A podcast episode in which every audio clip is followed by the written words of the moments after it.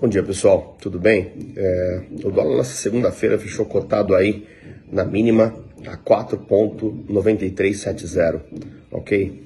É, vimos aí é, uma mínima é, do real aí contra o dólar é, em dois anos de observação, tá certo?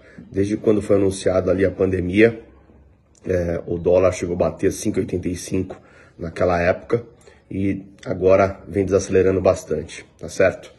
É, o que a gente tem visto é que esse movimento da Selic aqui é, em uma crescente, agora já em 11,75, é, tem favorecido aí por parte dos investidores estrangeiros, que a gente chama de carry trade, ou seja, eles tomam capital mais barato lá fora e aplicam aqui numa renda fixa mais alta, ou seja, buscando esse diferencial de juros.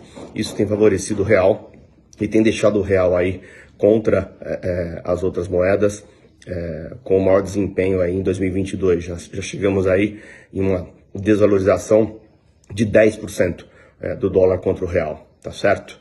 É, o melhor, é, ao mesmo tempo dizer que a valorização do real contra o dólar ela é de 10%. Então realmente é um avanço importante aí é, nesse ano de 2022, ok?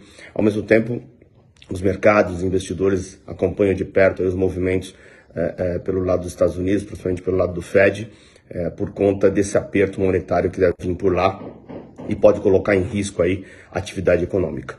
Ok? Excelente dia a todos.